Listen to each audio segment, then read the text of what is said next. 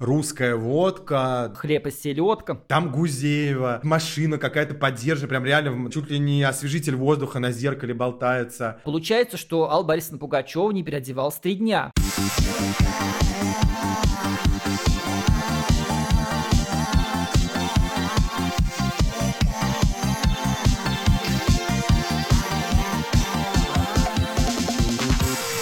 Всем привет, всем добрый день, добрый вечер. В эфире подкаст «Стразы». Это самый респектабельный подкаст о шоу-бизнесе, напомню. В студии его ведущие. Я блогер и журналист Игорь Колесников, я админ телеграм-канала «Стразы» и мой соведущий... Музыкант и, так сказать, инсайдер шоу-бизнеса Сергей Григорьев Аполлонов. И сегодня мы снова обсудим самые интересные темы, которые нас заинтересовали. Вот я хотел бы сказать, что достаточно реально послушать просто этот выпуск, чтобы сразу узнать, что важного было в шоу-бизнесе на этой неделе. То есть все остальное не важно, да?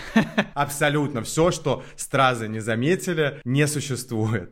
Итак, на этой неделе у нас сегодня очень много новостей, таких, которые есть, что обсудить. Первое, наверное, с чего мы начали, это эксклюзив телеграм-канала, который я администрирую. Это то, что нам удалось нарыть ту, кто заняла сердце одной из главных российских певиц, иноагента Земфиры.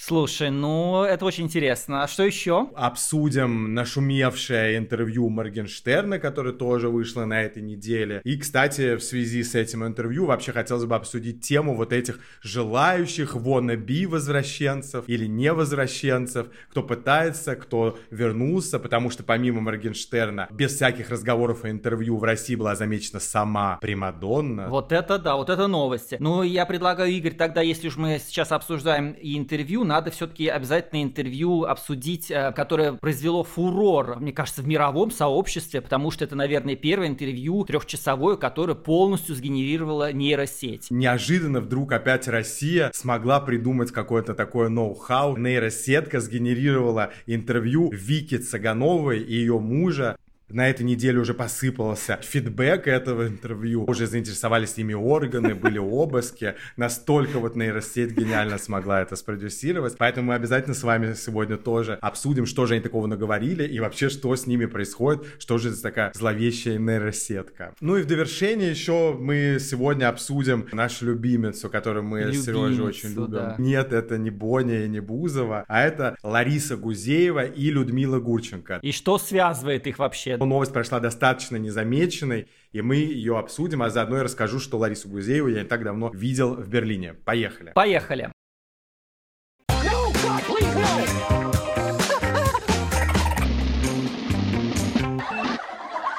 Первая тема. Игорь, ты сейчас, когда представил все это, да, я даже немножко вздрогнул, как те самые стразы, да. Во-первых, ты говоришь о новой возлюбленной Земфиры. Все знали, что Земфира, ну, не одна уже много лет. Что говорить там, давайте уж прям не будем сейчас вот сидеть и врать, придумывать какую-то ерунду. Ну, жили они вместе. Рената и Земфира. Да. В России ситуация сложная с такими, мягко говоря, нестандартными отношениями, поэтому, конечно, открытого камен-аута у них не было. Есть все-таки люди, которые за них завершили такой, такой легкий легкий каминг-аут. Понятно, что мы лицезрели 10, наверное, или 15 лет бесконечные совместные фотографии, где они там обнимаются, гуляют, путешествуют вместе. Правда же подруги? Ну, кто конечно, не делает, да? Конечно, Алика Смехова с Юлей Меньшовой тоже обнимаются. Это же не значит, что у них секс, правда ли отношения? Это правда, да. Тут оказалось все не так просто. Все спалил дед. Борис Гребенщиков, вроде бы совершенно далекий от вообще Я уже подумал о шоу-бизнеса. Да нет, тот дед пока у нас, мы знаем, отдыхает, говорят, где-то в холодных местах. Неожиданно, да, Борис Гремещаков, который совершенно не желтый журналист, нечаянно спалил вот эту пару. И вот давай я тебе поставлю сейчас аудио, как это было. Я как раз, по-моему, сидя у Ренаты Земфирой дома, ну как тебе, что думаешь? По большому счету можно было опять сказать, ну, наверное, просто живут вместе. Как товарки, да. И ты знаешь, я прочитал, называется «Лавандовый брак». Лавандовый это как? Пускай нам подписчики тоже пришлют свои версии, но лавандовый брак это когда гей живет с лесбиянкой, и они как друга прикрывают. Но здесь мы не будем вникать, кто там какой ориентации, но все это вообще уже устаревшая Абсолютно. информация. Потому что, скорее всего, этой пары уже не существует где-то с лета, представляешь? Да, по-моему, даже с сентября пошли вот такие уже откровенные. Стали замечать в конце августа, что Рената не поздравляет mm-hmm. Земфиру с днем рождения, при этом в этот же день был День кино, и как писали подписчики, которые сейчас очень страдают на самом деле за этой ситуацией, я слежу за фанатскими пабликами, а есть целые фанатские паблики не просто Рената и Земфиры, а именно их пары, которые уже скорбят с августа, потому что они пишут, что Рената даже кино поздравила с днем рождения, да, а Земфиру нет. То есть они вывесили черные флаги там уже все, да? Сегодня Международный день депрессии. Фанаты анализируют по каждому лайку по запятой, что они точно расстались. И ну, у них не было подтверждения. Они в разных точках оказывались мира, хотя всегда были вместе. Рената не была на ее концертах давно, хотя она всегда была и все песни ей посвящали. И они пытались догадаться. Какой-то им был пруф нужен, какое-то подтверждение. И в моем телеграм-канале, который я администрирую, это подтверждение появилось. И я хочу вот с тобой им поделиться. Ну-ка, ну-ка расскажи, что случилось? Как ты думаешь, кто мог стать разлучницей? Вот как ты думаешь, из какой хотя бы сферы этот человек? Я даже не понимаю, на самом деле, кто кого бросил сейчас в данный момент. Может быть, это Рената увлеклась каким-то мужчиной. Олигархом, например. Да, олигархом, например. Потому что да, недавно я слышал интервью Васильева, историка моды, и он подтвердил, что Рената сейчас все очень плохо. Он с ней очень дружен. Она уехала из России, она больше не может быть иконой стиля, потому что за ней нет народа. Просто она там ходит по Парижу. Вот, может быть, да, может быть, она захотела возвращаться тоже. Ну, я тебе могу сказать, что вроде бы Рената как раз здесь пострадавшая сторона. Ну, расскажи мне, кто же там появился? Ты не поверишь, но у Земфиры вот этого загадочного, мрачного, такого творческого поэта, метущейся души. Ты влюбляешься все-таки в талант? В талант. Не в красоту?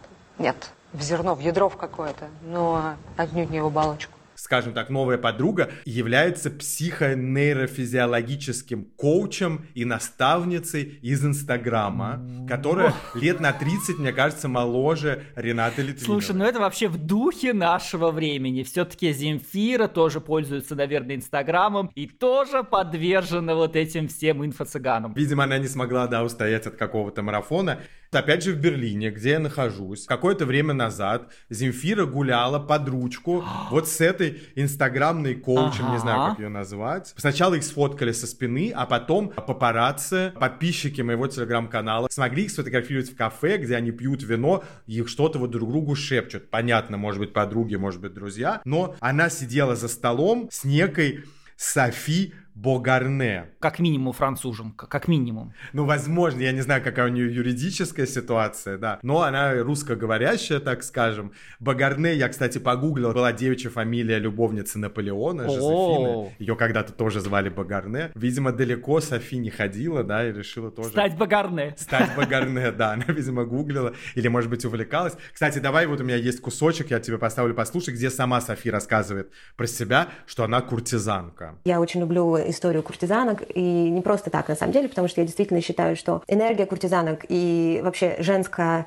женская история того времени очень сильно повлияла на то, какие женщины сегодня. Без этой энергии ну, невозможно, без этой роли невозможно проиграть жизнь полностью, да, и действительно получить все краски. Поэтому я пишу трансформационные рассказы, и с девушками мы как раз-таки прорабатываем различные такие очень необычные манеры поведения. Смотри, такая Софи Багарне, коуч, живет в Париже, теперь все время Земфирой под ручку. Ну, во-первых, что ты думаешь, скажи вообще, реально ли это? Когда я слышу вот такие имена Софи Багарне, мне уже кажется, что, наверное, да, это реально, потому что чем сложнее ты сделаешь себе какое-то такое имя, тем удачнее компании все это продается. Как отличить, во-первых, настоящее ли у тебя имя, либо не настоящее имя по паспорту? Сейчас практически всем дают верификацию, подписка платная, и дается она строго по фамилии и имени. Да, что ты должен подтвердить своими документами. Совершенно да. верно, да. Но это специально так сделано для того, чтобы мы знали, что мы общаемся как бы с живыми людьми, которые действительно стоят за этими аккаунтами. Мы не поленились с тобой зайти в аккаунт Софи Богарне. Естественно, аккаунт ее не верифицирован, потому что подделать паспорт с таким именем это все-таки сложно. Она вовремя закрыла аккаунт. Ну, я думаю, что она закрыла, когда пошла волна, как раз стали обсуждать да, в телеграм-каналах. Да. Мы успели, во-первых, наскринить, пока там было открыто, какие марафоны mm-hmm. она предлагает не, чуть ли не за миллион рублей своим бедным подписчицам. И она в одном из своих видео рассказывает, что сейчас она вот тоже сама прошла марафон, в котором она именно нацеливалась на женщин. И вот она привлекла нашу, представляешь, легенду российской музыки, что ж говорит, и на агента Земфиру. Не могу понять, ты знаешь, что меня больше всего поражает? как ее могла увлечь инфокоуч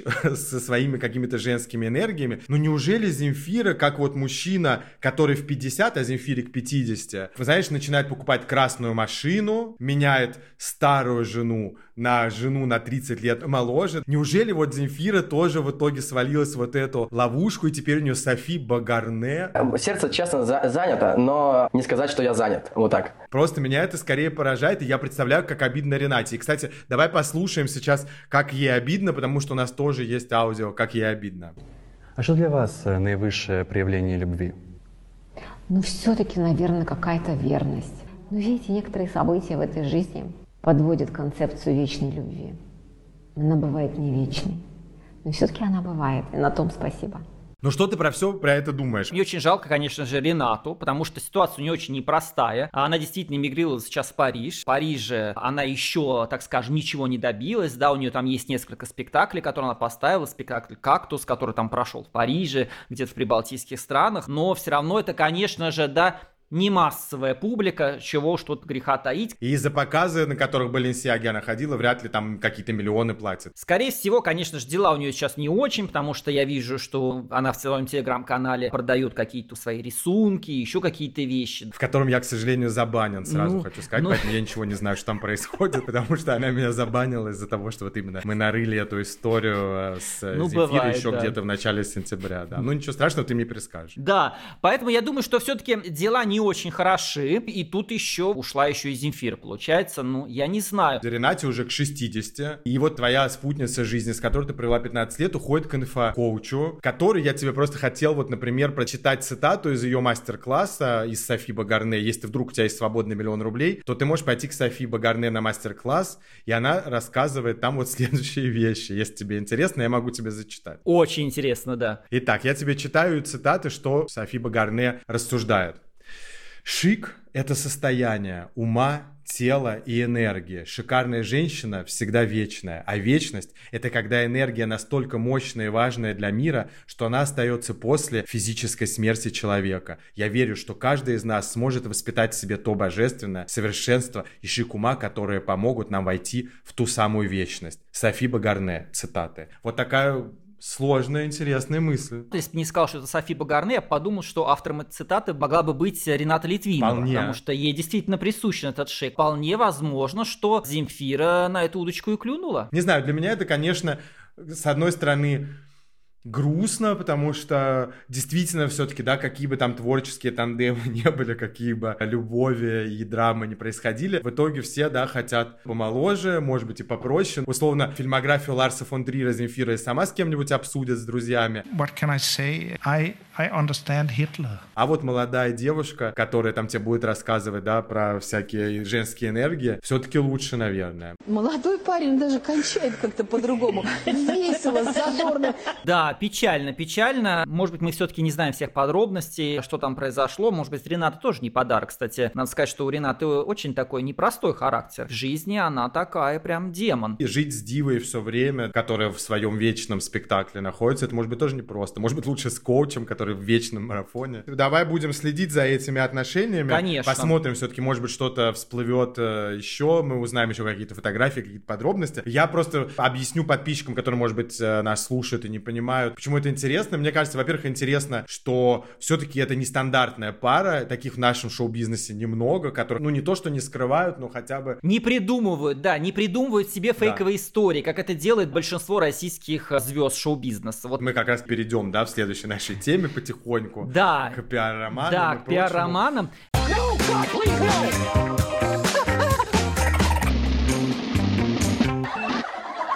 На этой неделе вышло долгожданное интервью Моргенштерна и Собчак. Сейчас, подожди секундочку, я посмотрю, что у меня там в ежедневнике. Очень долго они прогревали это интервью и говорили, что это будет что-то такое вообще сенсация века, и записывали друг другу сторис, какие-то приветы, угрозы, ставили друг другу публично какие-то условия, как должно было проходить это интервью. В итоге все это вылилось в какую-то площадку в Дубае, э, на которой продавались билеты. По-моему, от 30 тысяч рублей стоили на это мероприятие. Ты бы на что интервью сходил? Я... Слушай, наверное, Земфира и Ренат. Ой, я бы тоже. Это я было бы очень тоже интересно, сходил. да. Из живых точно. В итоге, по информации моего друга, который был на этом интервью, билеты не продались, от слова совсем. И они в последний момент раздали а топовым блогерам, которые находятся сейчас в данный момент в Дубае, каким-то образом, чтобы они еще дополнительно пропиарили эту всю ситуацию. Один э, из моих друзей, он как раз находился в Дубае, и так получилось, что вот он вообще нежданно-негаданно попал вот на это интервью, и он чуть там с ума не сошел, он просидел 7 часов. Обывательский вопрос задам, но я уже давно об этом думаю. У нас есть, опять же, один человек, да, который тоже много часов дает э, интервью, общается с народом. Вот он говорит, Ксюш, мне нужно в туалет. И он идет там в туалет и возвращается, наверное, так?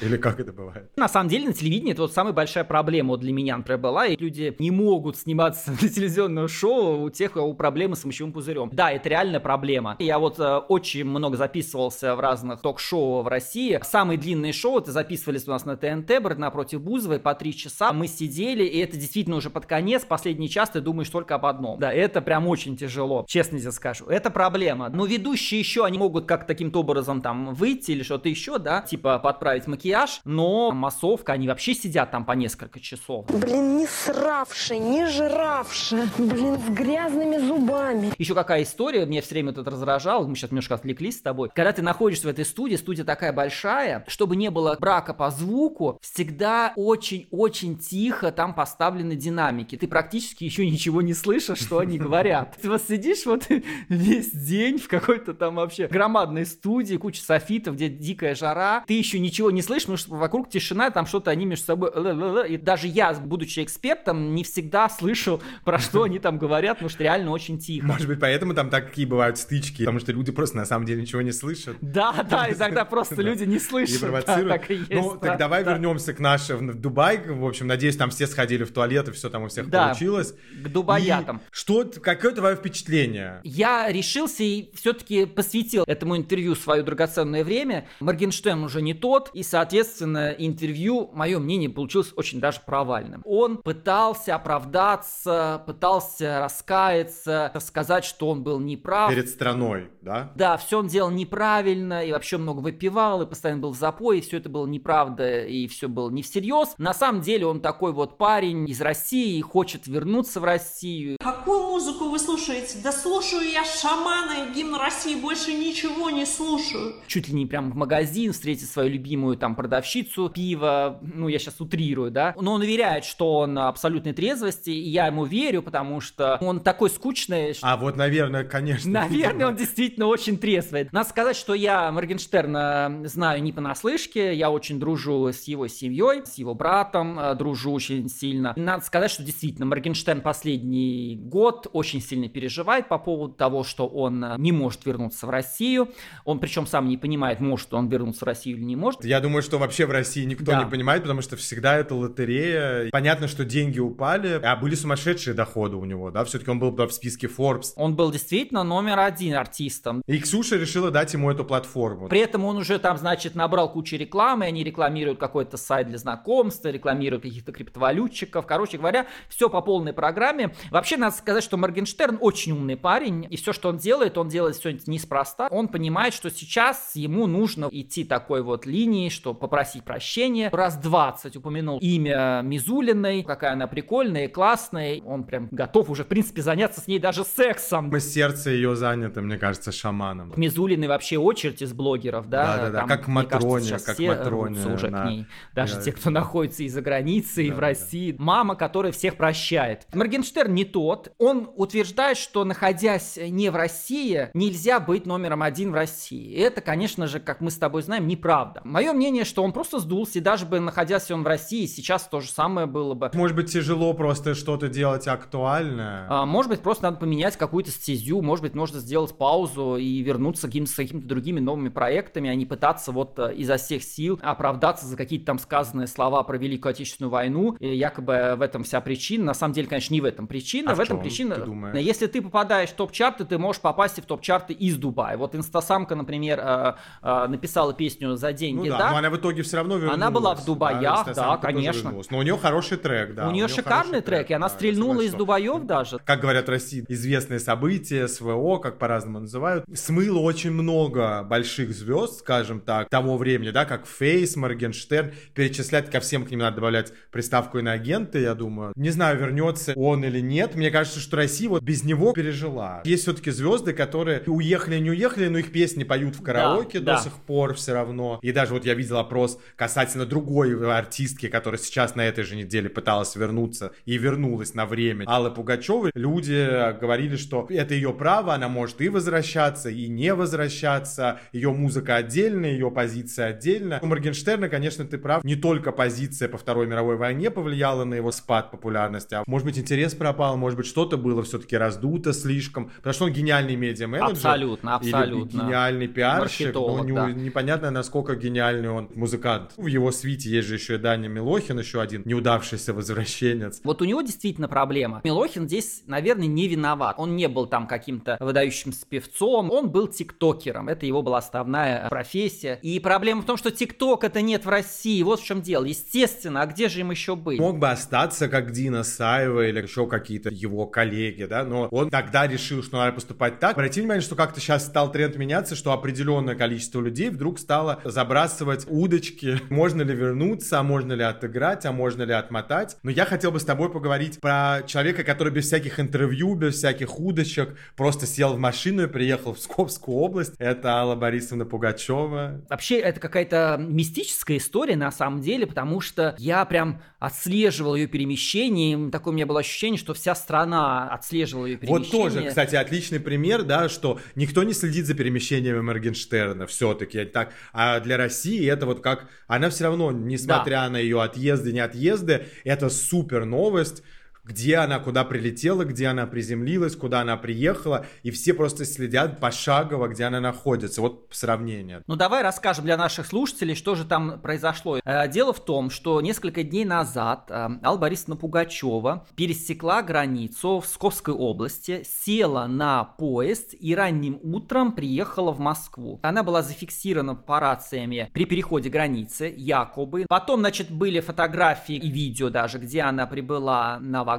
в Москве, прошла до своей машины. Машина ее довезла До грязи. в ее дом загородный, до грязи. Кстати, Борисовна моя соседка, раньше я жил в этой же деревне. Такие у нас детали. Значит, она туда заехала, и через несколько часов машина выехала И есть видео. и отправилась в направлении Санкт-Петербурга. Якобы на похороны дирижера. Да, на похорон дирижера, хотя я, честно, не знал такого дирижера. У меня тоже есть сомнения, потому что самое интересное, зачем она приехала. Я не представляю себе, что человек уже все-таки тоже в возрасте. Я не думаю, что он подрывается прям в тот же день и прилетает, потому что стало известно, что дирижер умер 2 ноября. И она 2 же ноября прилетела. Причем еще на машине. Ты представляешь, это тяжело, то есть не на самолете. Возможно, она решила совместить, не, не, не дай бог, не грязно говорить, приятное с полезным. Э, Не знаю, что с чем, так скажем. Но уже, может быть, да, она посетила похороны, хотя нет фотографий. Но она приезжала до этого на похороны Юдашкина, где пресс-секретарь президента поцеловал ручку. И это тоже было большим скандалом. Ну, с Юдашкиным все знали, что она дружила. Но я знаю Аллу Борисовну, э, там, через третьих лиц, и на самом деле, конечно же, у Аллы Борисовны очень такой закрытый круг общения. А, Зная ее и зная ее поведение в 90-80-х годах, она сама часто сливала какую-то информацию журналистам, чтобы их немножко запутать. И вполне возможно, она и запустила эту утку, что она едет якобы на похороны к этому дирижеру, потому что надо сказать, что все равно все журналисты, которые до сих пор работают там во всех этих изданиях, все, конечно, ее боготворят. И она выехала якобы в направлении Санкт-Петербурга, и на следующий день Максим Галкин в своей запрещенной сети выставляет фотографию в Литве вместе с ней и говорит, какой прекрасный солнечный день воскресенья. Для меня два вопроса. Первый вопрос, что можно делать два часа в деревне грязь в своем доме? Понимаю, там подъехать к какому-то нотариусу, что-то там переоформить. Ну, опять же, я думаю, что за два года она могла уже 10 раз это. Возможно, да. Плюс второй вопрос, который самый, наверное, интересный. На фотографии, которую опубликовал Максим Галкин, Пугачева 了 в той же одежде, в которой она уехала. Получается, что Алла Борисовна Пугачева не переодевалась три дня. То есть ты намекаешь на то, что она не уехала? Она не уехала. Она точно приехала, и, скорее всего, она просто находится сейчас у себя в замке. Ну, говорят, что она продает эту всю грязь, но опять же, Возможно. почему она эту грязь не могла за два года продать? Нет, интересно, есть же другая еще версия, более политическая, что она пытается договориться, во-первых, об их камбэке, а во-вторых, о том, чтобы снять с Максима статус иноагента. Ну, ты знаешь, я был на концерте у Максима Галкина, и я тебе могу сказать, что, наверное, нет. Потому что на любом концерте, который он там проводит каждый день во время гастрольного тура, ну, по сегодняшнему законодательству российскому, но он говорил там лет на 10 на каждом причем концерте. Поэтому я не думаю, что даже Пугачева... Даже, да, даже Пугачева да. и не под силам. Но я не думаю, что Максим на это пойдет, да и Пугачева никогда в жизни на это не пойдет. Я думаю, что она сейчас она находится у себя дома, потому что явно машина могла выехать и без нее, и она спокойно занимается какими-то, наверное, бумажными там делами. За ней следят, конечно, и органы, я думаю, тоже все равно. И они, конечно, вбросили бы, либо не вбросили, что она осталась, а не осталась. Но опять же, с другой стороны, если она ведет какие-то подковерные переговоры, то, естественно, сливать ее органы бы не стали никому, а стали конечно, ждать, что, конечно. что там, что она там сепаратно напереговаривает. И надо сказать, все равно еще в журналистском сообществе, российском шоу-бизнесе все равно есть еще какая-то этика, и Пугачева, она еще имеет слово. Она может все-таки позвонить э, ведущим редакторам изданий, сейчас их не так много центральных, и пойдет блог просто на эту информацию. Ну, тем я... более у нее нет никакого статуса иноагента, она, в принципе, жена иноагента. Каникулы, отпуск и лечение не считаются иммиграцией. Такие у нас времена. Ну и, кстати, давай, может быть, перейдем уже к следующей теме. Напишите нам в комментариях, если вы можете где-то нас слушать, где есть комментарии. Что вы думаете, зачем Пугачева в России? Вот что мы будем наблюдать? Возвращение всех домой? Не возвращение? Конечно, очень интересно. No, God, please, no!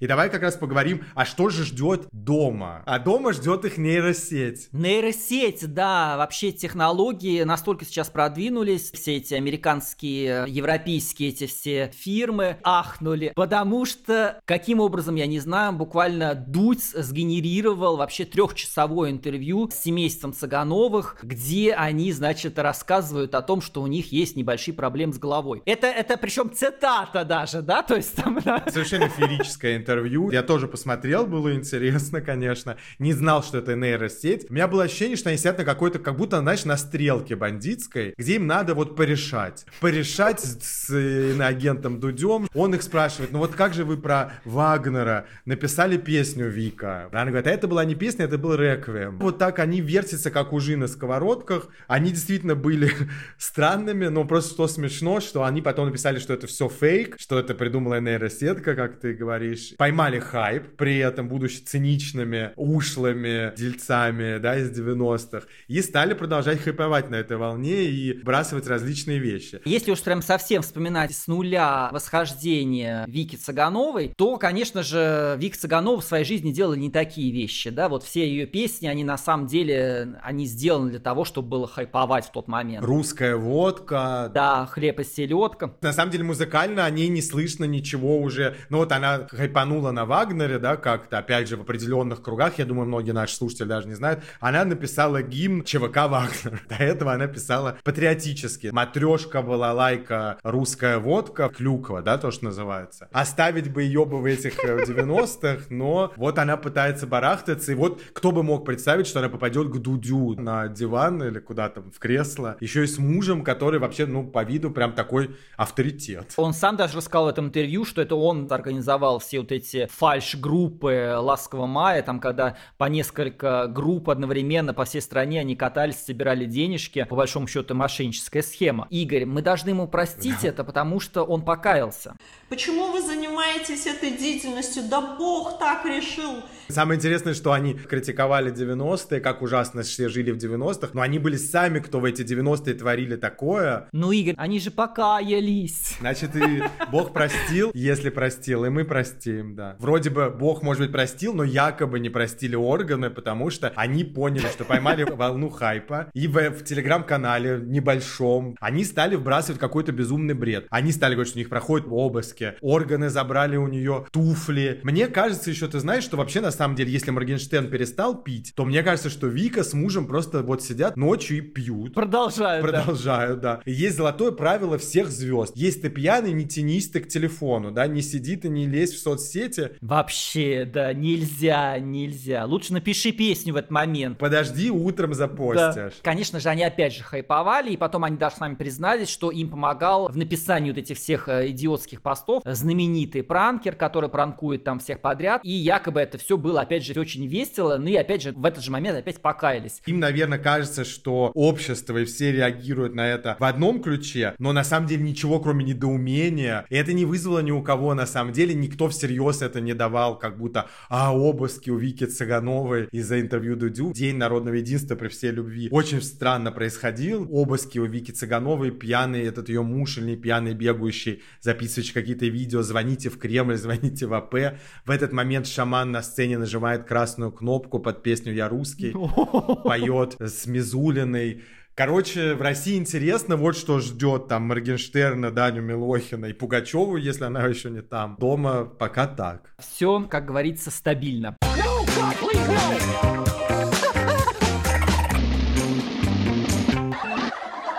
Но если уж мы заговорили про интервью, на самом деле вот это интервью было очень расширено всеми. А вот есть одно интервью, которое вообще как-то прошло мимо наша любимая с тобой телеведущая, ну для меня она даже в первую очередь актриса. Тоже это. Ну Лорка Гузеева, Лорочка наша любимая. Она обвинила одного человека в интервью в абьюзе, а именно Людмилу Марковну Гурченко. Которая умерла в одиннадцатом, по-моему, или То есть, году, боже да. мой, неужели больше нет тем, как вспомнить сейчас, э, что ее абьюзила Гурченко? Давай прослушаем, что же она сказала, да. Гримировалась, я была совсем молодая, и мне было страшно, ну я как-то от всех. И вдруг такая звезда. Она сказала, как ты говоришь, что фамилия Гузеева? Поменяй фамилию, всю жизнь будешь на узбек-фильме сниматься. Потом она гримеру моему сказала, в этой девочке мало русскости, брови у нее убери. Я не имела права голоса. Моя гример-художник взяла гидроперит и перекрасила мне брови, мои черные, соболенные, в рыжий цвет. Есть вопросики, так скажем, все-таки к Ларисе Гузеевой. Не подумайте, что я такой же типичный всем защитник абьюзеров, которые говорят, почему она ждала 15 лет, но это правда, почему она ждала 15 лет. 40, 40. Да, есть много вопросов. Во-первых, по фильму говорят, что вряд ли она могла решать из фильма, из которого ее вырезали. Гурченко нет в этом фильме, в жестоком романсе, что она там могла ей требовать такие-то брови, такие-то прически, еще и российские какие-то высказывания делать, что ей сниматься надо на узбек фильме. Я как большой поклонник Людмилы Марковны Гурченко, я считаю, что если бы мне, как молодой актрисе в 84 году, которая еще не имела никаких ролей, ко мне подошла бы такая дива, как Людмила Марковна Гурченко и сказала, девочка, измени-ка свои бровки, и у тебя будет все зашибись, я бы поклонился в ноги перед ней. Вероятно, тогда она так и сделала. Ну, конечно, совета такой дивы. В тот момент Гурченко была мега дивой. Она была на вершине успеха. Я бы, наверное, вообще сразу бы всем побежал бы рассказывать о том, что лично Гурченко... Я уверен, что она так и делала. Я уверен, что она много лет рассказывала это как прикольный анекдот. А сейчас, наездившись по заграницам, несмотря на то, что она патриотка, ватница и прочего, Гузеева решила тоже оседлать лошадку абьюза и харасмента, достать Людмилу Гурченко, проветрить, я не знаю, даже ее прах, если так можно сказать. Лариса Гузеева, которая выстроила себе полностью имидж э, на абьюзе в своих да, передачах. Что она да? творит вообще со своими Что она творит в своих передачах, да. Слова Гурченко мило звучит по сравнению с тем, что она творит. Ну, мы, конечно, не поддерживаем абьюз, естественно, если это ее ранило, ради бога. Я просто думаю, что ее не ранило тогда это, ее не ранило это и сейчас. Часто есть такая еще стратегия у звезд, с тобой разговаривают иконы, это тебя тоже поднимает, да, чуть-чуть. Вот там мне Гурченко сказала, тебя это тоже ставит куда-то. Не в то, что ты 25 лет ведешь, давай поженимся бесконечно, где геи знакомятся с какими-то, да, Подсадными там, утками, да. Ну, вообще, надо сказать, что вся эта передача это большой фейк. Абсолютно. У меня даже несколько знакомых там принимали участие, которые которые не то что пары не строили, а даже, по-моему, были замужем. Давай уж, если мы так разбираем еще персону Ларисы Гузеевой, то у нее-то как раз кино-судьба сложилась не очень, в отличие от Гурченко. Сейчас, да, у нее началась как-то кино. Вторая Она волна, поняла, да. седлала. Ну вот и у Гурченко то, то же самое было. Э, как мемы делать, как быть мемом. То же самое, да. Да, у Гурченко тоже было а, застой. Нет, они даже похожи, они, конечно, обе дивы. Лариса классная, она умеет себя преподнести, она умеет, и я это могу сказать тебе, знаешь, сознанием даже дела, потому что я ее часто регулярно вижу. Вижу. Где же ты ее видишь? Я вижу ее буквально на улице, потому что, опять же, несмотря на все Ларисины утверждения, Лариса здесь часто гуляет у меня по району, потому что, по слухам, ее ли это квартира, не ее или дочки. Да, у нее есть квартира в Берлине, где она часто обитает. Вот это неоднозначность. Крым наш. Ну, э, может быть, она зализывает раны, которые ей нанесла Гурченко тогда в 84 Именно в Берлине. Году. В Берлине как раз это лучше всего делает. Ну- Причем я знаю, что здесь же в Берлине на самом деле настоятель церкви, духовник Людмила Гурченко, Мгм. православная, поэтому, может быть, она к нему ездит тоже. Ну а на самом деле, Игорь, расскажи, где ты ее видел вообще? Казалось бы, да, вот легенда икона, ведущая Первого канала. На нее сыпется просто дождь из денег, и она здесь все время в самом бюджетном, в самом пролетарском, что ли, магазине ТК Макс, TK Макс, где, знаешь, вот такие стоят тазы с трусами, все по 5 евро. И она ковыряется там. Да. Куртки я предпочитаю первой линии Дольче Габбана. И она там реально ковыряется, ее постоянно фотографируют, там, естественно, соотечественники, которых очень в Берлине, ты сам знаешь, много. Они бесконечно ее выкладывают и пишут, жадина, и мужа привела еще, зачем мужа ты туда притащила? Он... И там, действительно, фотка, где муж стоит, страдальчески там смотрит на эти горы трусов, и Лариса там в этих блузках ковыряется. Вот ты мне скажи, ты тоже сотрудничал там и с Первым каналом, Да, и с ТНТ. да. Ну, она же может себе купить же Дольче Габбану, Ну, наверное. Вот Игорь, они все платят очень плохо. В российском телевидении у них такая установка, что если тебя показывают по телевизору, то ты им уже должен. Ну, 20 лет она, мне кажется, уже ведет это. Может, она любит все-таки поковыряться тоже в этих юбках и в этих блузках. И Ну, наверное, не без этого, наверное, не без этого, но я все-таки думаю, что там нет такого прям большого богатства какого-то. Конечно же, она может зарабатывать на каких-то рекламных интеграциях, которых она там проводит в своих социальных сетях личных. Мы с тобой часто обсуждаем здесь, что сейчас приходится рекламировать людям, но все-таки, когда она рекламировала розыгрыш какой-то БУ подержанной чужой машины сейчас, марафон она делала, вот я видел, там какой-то пригнали подержанную BMW чью-то, мне кажется, она вообще чья-то, она даже не помытая, знаешь, грязная, и она вот с каким-то э, южным мужчиной предлагала вот подписаться на него, на нее, и тогда ты получишь это BMW, причем она явно даже не то, что не новая, наверное, Не, года. почему на него, на него, и еще на 150 человек, Еще не на надо. 150 человек, Не да. надо. Я думаю, ну, Ларис, ну вот тебе Гурченко делала замечание по поводу бровей, а ты сейчас бэушную бэху с каким-то не пойми кем разыгрываешь. Ну, наверное, действительно, дела не очень. Я просто помню, что раньше же хотя бы какая-то новая машина стоит, там каким-то бантик на нее налепят. А сейчас реально какой-то гараж, там Гузеева, машина какая-то поддержка, прям реально чуть ли не освежитель воздуха на зеркале болтается. Какой-то там вот эта собачка головой трясет, знаешь. Ну просто как будто он на ней бомбил, и сейчас ее Да, да, да, да. Я думаю, ну ты снималась у Рязанова, а теперь уже разыгрывает. Вот чтобы в TK Макс ходить. В общем, тяжело живут российские звезды, но в Берлин ездят. Вот так вот. На самом деле повезло больше всех, потому что это единственная программа развлекательная на Первом канале, которая вернулась в сетку. Смогла выйти, да. Надо же как-то веселить людей. Лариса Гузеева, это бренд. Мне кажется, она вообще отличный пример того, как вот человек смог себя перепридумать, не побояться идти в мемы, не Она же побояться их подкидывает, идти эти мемы, такие- специально, да. И подкидывает, и она специально говорит так, чтобы ее резали, мне даже кажется, иногда какими-то фразами, реакциями, шутками. Я не удивлюсь, если она сама отправляет эти видео, да. Сама и режет, и что, чтобы потом в Берлине собирать себе на кофточке в TK Максе. Это была не реклама TK Макса, но я опять же повторюсь, что мы с удовольствием ее возьмем. Нас слушает много людей в Германии, согласно статистике. Поэтому TK Макс, мы ждем тебя. Приходи к нам, мы будем. Мы готовы даже, да, Сереж, поехать и тоже рыться в этих, в этих э, блузках сколько угодно.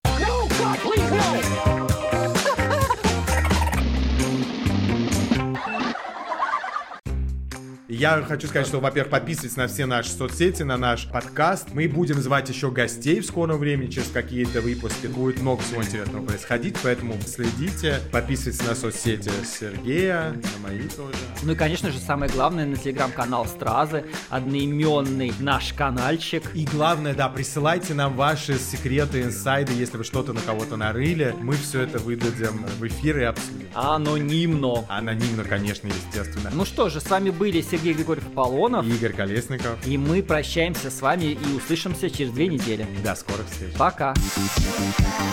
Thank